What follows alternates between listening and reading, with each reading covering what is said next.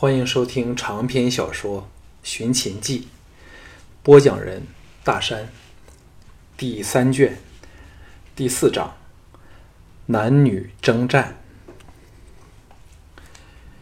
次日，大队要启程时，平原夫人按兵不动，不肯随队出发。项少龙心中暗笑，带着赵大三人和十多个特别骁勇善战的精兵。径自往见平原夫人。到了帐外，项少龙叫手下守在外面，独自进去见平原夫人。平原夫人余怒未消，含着脸说：“项少龙你好，伤得我孩儿那么厉害。”项少龙知道他指的是那重创少元军夏阴的一脚，心中暗笑，口上却叹道。黑夜里，我根本不知道他是少元军，幸好我发觉的早，否则还会把他杀了呢。平原夫人为之语塞，但仍是怨恨难息，瞪着他说：“孩儿他身体残弱，不宜长途跋涉，你们自己上大梁吧，我要待他康复后才再上路。”项少龙看着他。喷着愁艳的眼光，叹道：“卑职也是骑上了虎背，不得不在赵倩面前装模作样。其实，我考虑过夫人那天的说话后，心中早早有打算了。”平原夫人呆了一呆，燃起对项少龙的希望，打量他好一会儿后，点头说：“若你真有此想法。”少项少龙打断他说。可是昨夜少元军此举，明显是得到了夫人的首肯，却使我怀疑夫人的诚意了。平原夫人 立时落在下风。事实上，自从被项少龙向未卜先知的破掉了他自以为万无一失的阴谋后，他对项少龙已起了畏惧之心，更不知道怎么样应付这个轩昂的男子。自然反应下，他垂下了目光。项少龙见他没有否认之情，知道他为自己的气势所设，方寸已乱，放肆的移前，细看他心力交瘁的俏脸，微笑说：“我们到大梁后再说这事儿好吗？至少应让我见见信陵君吧。”平原夫人被他逼至近处，倏地抬头，玉脸一寒：“你想对我无礼吗？”以下犯上，该当何罪？项少龙从容说：“我只是有秘密消息要禀上夫人，却不知夫人有没有兴趣知道。”平原夫人被他弄得不知所措，脸容稍迟，说：“什么事儿？”项少龙把嘴巴凑过去，到离他只有半尺许的亲热距离，故作神秘的低声说。不知是否赵牧泄出了消息？魏境包括灰狐在内的几股马贼正摩拳擦掌，在路上等待我们。而听闻夫人也是他们的目标之一。平原夫人脸色转白，失声道：“什么？”项少龙正容说：“我项少龙可对天立誓，若有一字虚言。”叫我不得好死。暗想，这个时代的人可不像二十一世纪的人，绝不肯随便立誓。现在他正好是刀了这种风气的神奇效用。平原夫人果然没有怀疑他的说话，眼珠转动了好一会儿后，软弱地说：“真的有灰狐在内吗？”项少龙这时已是完全可以肯定。灰狐真的是魏王的人，而平原夫人正是知道这个秘密，才更加相信他的话，放肆地坐在他右前侧，把大嘴凑到他小耳旁，差点是揩着他的耳轮说：“消息是由乌家在魏国境内的耳目传给我知道的，还说幕后的人极可能是魏王本人。”平原夫人皱眉道：“你可否坐开一点说话？”项少龙见他虽然蹙起了黛眉，但俏脸微红，呼吸急促，知道他是欲拒还迎，心中矛盾，不禁暗笑，更兴起了报复的快意，心想：你可以不可对我不择手段，我怎能不有点回报？轻吻了他圆润的耳珠一下。平原夫人娇躯猛颤，正要怒责，项少龙退回原处，眼中射出了摄人心神的奇光，深深地看着他，使他立时心如鹿撞。到了唇边的责骂，竟然吐不出口来。究竟是什么一回子事儿啊？这个人刚伤了他儿子，又对他轻薄，为何自己仍然发作不出来？想到这里，整块脸烧了起来，垂下头去。轻轻地说：“好吧，我们随你启程好了。”项少龙回到了已己方整装待发的队伍时，污浊的一百子弟兵加入到了行列里，使他的实力大增。这百名家将体型彪悍，精神抖擞，一看便知是精锐好手。一直诚惶诚恐的程旭，像是吃了定心丸般。笑容灿烂多了。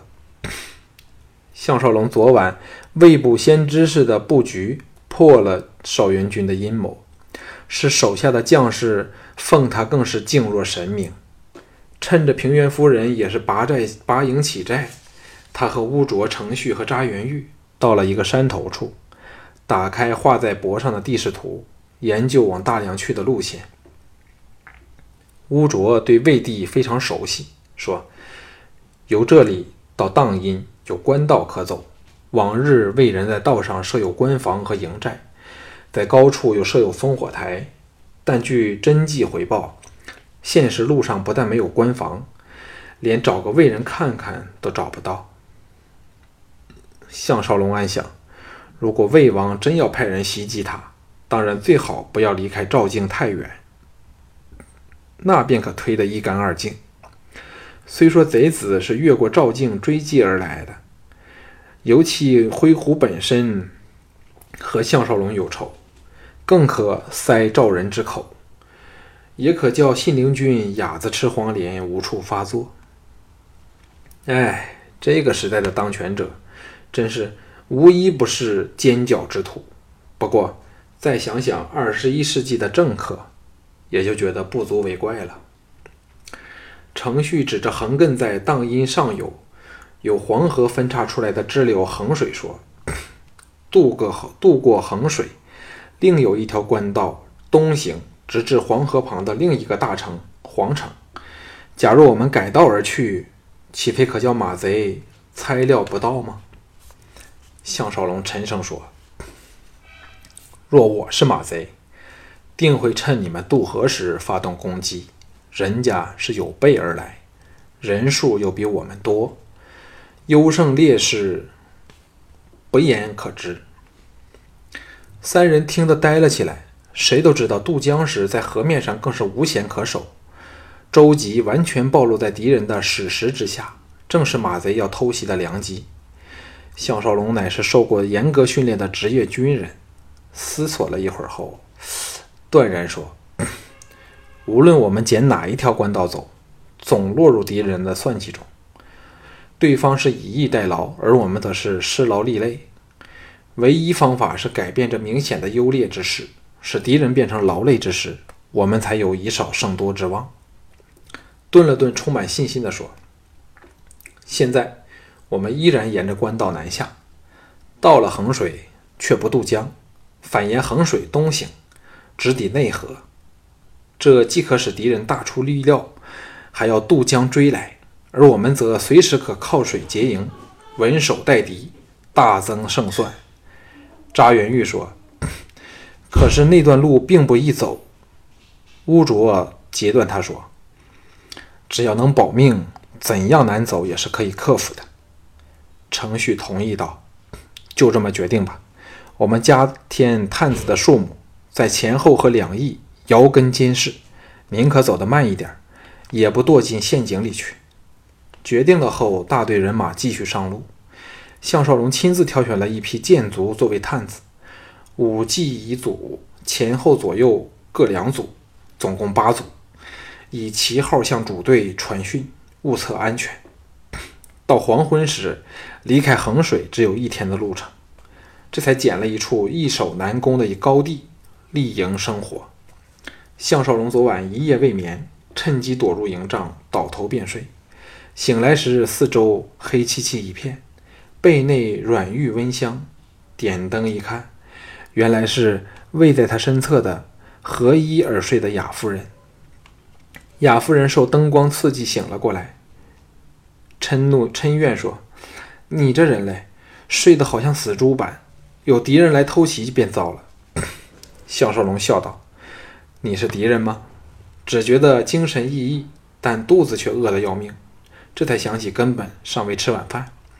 雅夫人听到他肚子咕咕作响，笑着爬起来说：“人家专程把造好的饭送来给你，哎，现在都冷了。”项少龙心情大佳，任由这个只有别人扶持他的美女悉心的伺候自己尽善。到填饱彼此的肚子时，已是次日清晨。当下继续赶路，沿官道南下衡水。四周全是起伏延绵的丘峦和林野，景色美丽。平原夫人改采合作的态度，载着他和伤痛难起的邵元军那辆马车，紧跟着赵倩的銮驾，而二百家将则随在最后方。自那天早晨交谈过后，项少龙再没有和这个独比蛇蝎的女人说过半句话，真不知道他脑内又会转什么坏念头。当他经过赵倩的车旁时，这美丽的赵国公主掀开了窗帘，娇声唤道：“项少龙。”离开邯郸至今，他还是首首次主动和项少龙说话。少龙大雅，放缓了马配，与马车同速并进，看着他明媚的俏目说：“公主有何吩咐？”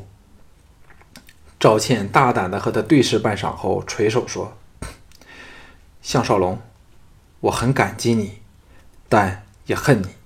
言罢，垂下窗帘，隔断了他直接而带着贪婪的目光。项少龙感慨万千，他乃是花丛老手，当然明白他话里的含义。他直呼他为项少龙，明示以当他是个配得上他这个金枝玉叶的男人。感激的是他保存了他的清白，恨的是他要把。好好的公主送给魏人，虽然那是难为的亡命，可是他仍禁不住对他生出了怨怼之心。神伤魂断下，项少龙唯有把心神放在沿途峰回路转、变化无穷的风光里。在这两千多年前的世界中，城市外的天地仍保存着诡秘动人的原始面貌。若非初冬时分，定可见到一群群的动物在原野里漫步徜徉。这条官道取的多是地势较低矮的小山丘，又或者平原旷地，所以远处虽是崇山峻岭、林木郁翠、叠翠层峦，他们走的却是清幽可爱的小径。这时，转过一座小山，左旁。忽然出现了一方明净的小湖，湖水澄碧无波，清可见发，在夕烟尘雾中，烟含珠秀，优雅宜人。对岸青山连线，翠竹苍松，蔚然清秀。项少龙暗叫可惜，若是携美旅行，定要在此盘桓个两三天。直到远离小湖，他心中。仍深存着那美好的印象。不过，他很快又被路过的一个山谷吸引了。谷中奇峰秀出，巧石罗列，森林茂密，时有珍禽异兽出没其间。谷底清流蜿蜒，溪成石怪，在阳光的映照下，水动石变，幻景无穷。项少龙突发奇想。假如马疯子的时光机真可使人穿梭古今，往来自如，那他只要是办个旅行团，便包可赚个盆满钵满了。如此自我开解下，项少龙心情稍觉宽敞。黄昏前，终于抵达了衡水的北岸。入目的景色，更是令项少龙这时空来客为之倾倒。只有他才明白到，两千多年后的地球受到的破坏是如何令人难以接受。衡水宽约二十余丈，在巨石嶙峋的两岸间流过，河中水草茂盛，河水给浓绿的水草映成了黛色。丹石绿水形成了使人心颤神摇的强烈对比，透着一种难以名状的神秘美。上流处险峰罗列，悬崖耸峙；至深之处地势曲平，流水潺缓，林木青翠。再往下去则是茫茫荒野，直到极目远处，才又见了起伏的山峦。项少龙看得心神俱醉。直到程旭提醒他，才懂得发出了背水结营的命令。乌卓等不用他吩咐，派人爬上了最高的巨岭顶处，瞭望与观察远近的动静。表面看去，一切和平安逸，兼有鸟兽来到河旁喝水，甚至与他们的骡马混在一起，享受着衡水甜美的仙流。他这次结的是六花营，帅营和众女及平原夫人的营目居中，其他人分作六组，布于中军周围，有若六瓣的花朵。外围依然连车结阵，马骡则是围在靠河的营地处。一切妥当后，天色渐暗，各营起灶生火，炊烟处处。项少龙和乌卓、程旭两人爬上了一块大石上。遥察对岸的动静，木的，对岸的林内传来了鸟兽惊走、飞动的声音。三人相视一笑，暗叫好险。程旭说：“袁玉会找人装作伐木造伐，叫贼子以为我们明早渡河。”接着苦笑道：“今晚可能是最后一夜的平静了。”乌卓说。贼子必然也在这边埋有伏兵。明天我们改变路线，沿河东行，他们情急之下会会不顾一切的追击我们。项少龙微微一笑：“乌卓，你猜猜谁最有可能正伏在对岸窥察我们？”乌卓想也不想说：“当然是灰狐。马贼中只有他最够实力，在白天攻击我们。即便是萧卫谋，他在魏境。”亦绝不会浩浩荡荡地策动上千人马来个强攻突袭，所以他顶多只能采取夜袭或者火攻的战术。项少龙笑道：“知己知彼，百战不殆，这是大兵法家老孙的至理名言。我们怎可错过这个机会，不让他栽个大筋斗呢？”乌卓和程旭四只眼睛立时亮了起来。项少龙续道：“况且我们尚有一项优势。”就是灰狐不知道我们多了一百精兵，只凭这一点，我便可以叫灰狐吃得一鼻子灰，喷出来时把他的胡子弄得更灰了。接着压低声音说出了他的计划。程旭和乌卓两个人听的是拍案叫绝。项少龙又随口问道：“为何我们走了几天路，连一座魏人的村落都见不到，如入无人之境？”程旭答道：“这是魏王的命令，官道五十里的范围内都不准有人居住，怕的是敌人沿官道来时，可以掠夺粮食和妇女壮丁。”项少龙这才恍然，又反复研究了行动的细节，才回到营地去。那晚，他到了雅夫人的帐内用膳，小昭主女喜气洋洋地侍候他们。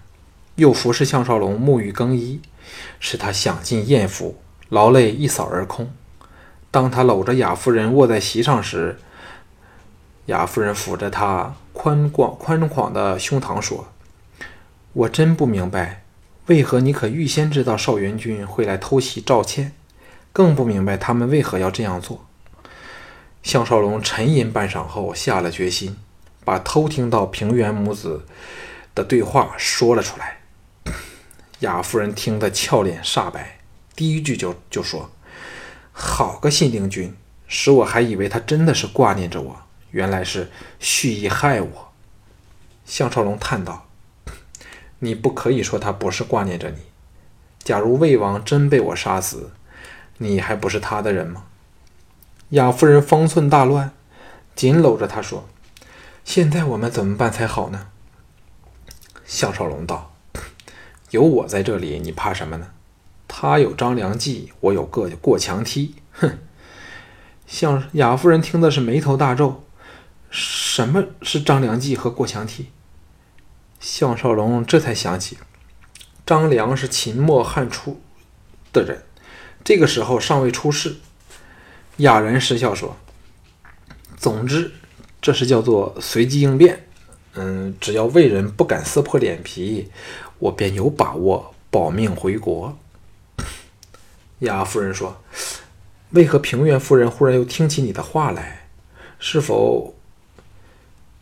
小少龙惩戒的打了他一记粉臀，说：“不要想歪了，我只是动以厉害罢了。”雅夫人媚眼如丝。娇笑说：“我当然相信你。平原夫人虽然手段毒辣，但在男女关系上却非常检点。只不知道你能否令他破戒？莫忘记了，连赵妮都逃不出你的魔掌来。”项少龙坦然说：“我的确对他用了点挑逗手段。为了求生，在这一个大原则下，我什么事儿都可以做得出来。”话没说完，小昭进来说：“平原夫人有请相爷。”平原夫人独坐帐内，头结凌云高髻，横插了一只用金箔剪成的彩花装饰的金箔画簪，身穿罗衣长褂，脸上轻拂脂粉，眼光四射。项少龙也不由得心中暗赞：这个女人真懂得打扮。主因。是她乃天生的衣服架子，穿什么都好看。她年轻时定是个可迷死人的尤物，可惜他竟会这么的心狠手辣。见到项少龙来，平原夫人漫不经意地说：“兵卫大人，请坐。”项少龙最爱挑逗别具韵味的女人，而且他看来还是那么的年轻。微微一笑：“是否坐在哪里都可以呢？”平原夫人横了他一眼，说。兵卫大人，你对我越来越放肆了。再狠狠地瞪他一眼，像是在责怪他那天啃了他耳珠一口。项少龙见他的神情，知道他正要将计就计，改采怀柔的手段来冷落自己。可是他却依然不惧。男女间的事有如玩火，一不小心便会作茧自缚。最后平原夫人会否对他动了真情，尚是未知之数。项少龙也不愿意逼他太甚，来到他身旁，躺了下去，挨在软垫上，舒服的伸了个懒腰，还心满意足的叹了一口气。平原夫人别过头来，望望卧在他坐处身旁的项少龙，冷冷的说：“项少龙，不要玩把戏了，你究竟想怎样？”项少龙故意的大力嗅了两口，说。夫人真香。平原夫人拿他没法，强忍着挥拳怒打他的冲动，嗔道：“快打我！”项少龙大感刺激，嬉皮笑脸地说：“我现在只想要一个人，夫人应该知道那个人是谁吧？”平原夫人平静下来，点头说：“你答我一个问题，若我认为满意的话，我便给你猜猜你想要的人是谁。”以他尊尊贵的身份这样说，便等若肯把身子交给对方了。项少龙曾偷听过他与儿子的对话，自然知道此妇口蜜腹剑，微笑说：“男女之事又不是交易，怎可以先列下条件？而且我答的是否满意，是认得你说。对不起，恕卑职不能接受了。”平原夫人凤目闪起寒光，盯着他说：“项少龙，你是否心中有鬼？所以连一个问题都不敢答。”项少龙心道：“你才是心中有鬼。”晒道：“谁不心中有鬼？没有的，早已去见了阎王了。平原夫人长于王侯之家，毕生地位尊崇，何曾受过如此的嫌弃？脸子大挂不住，但偏又感到无与伦比的刺激。一向以来，他都奉行的是实际无情的功利主义，对男女之情非常冷淡。当年嫁给平原君。”着眼点全在于看中了对方的有取代赵王的资格，婚姻对他来说只是一场交易，所以他从不容忍别的男性对他做任何挑逗。这次遇上这年轻英伟的项少龙，虽说有点被他的风神外貌所吸引，但更打动他芳心的却是项少龙凌霸强横的手段和别具一格的气质风度。使他生出了要对强者屈服的微妙心态，竟愿欲拒还迎的被他步步进逼。现在他是既感吃不消，但又大觉刺激。那种矛盾的心态使他不知如何是好。这时哪还记得项少龙只是一只有用的棋子？项少龙也看出了他这是唯一的弱点，故而蓄意在这方面入手整治他。两人四目交击，互不相让，瞪着对方。项少龙对他半点爱意都欠奉，但他高不可堪的高不可攀的尊贵风范和艳丽成熟的外貌，却使他欲念大起。当然，也含有强烈的报复心理，感到无论对这毒妇做出什么举动，也不存在责任的问题。而他的危险性本身也是一种强烈的隐忧力。他坐起了身，移了过去，直到轻挤着平原夫人不可冒读的玉臂和修长的美腿，才停了下来，挑战的在不足两三寸的距离看着他，显出了情绪正在强烈变化的眼睛。平原夫人皱眉大皱，低声说：“项少龙，你不嫌太过分了吗？”暗恨着那种使他魂销荡破荡的接触。项少龙虽蓄意挑逗她，但却深明对付这种牙暗自高的女人之道，最紧要是适可而止，逐分逐逐寸地敲破她坚硬的自保外壳。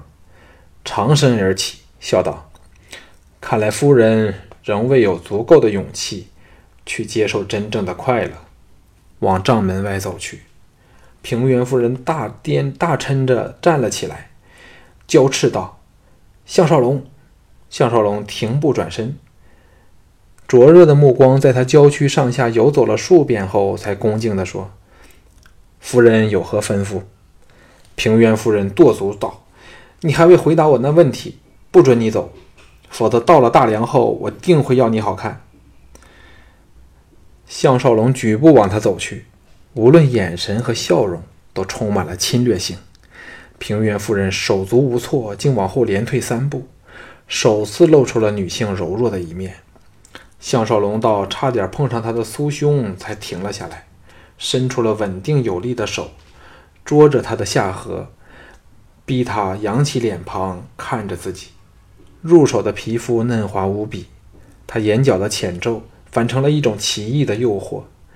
平原夫人两手紧捏衣袖，呼吸急促起来，如兰的芳气直喷在对方脸上。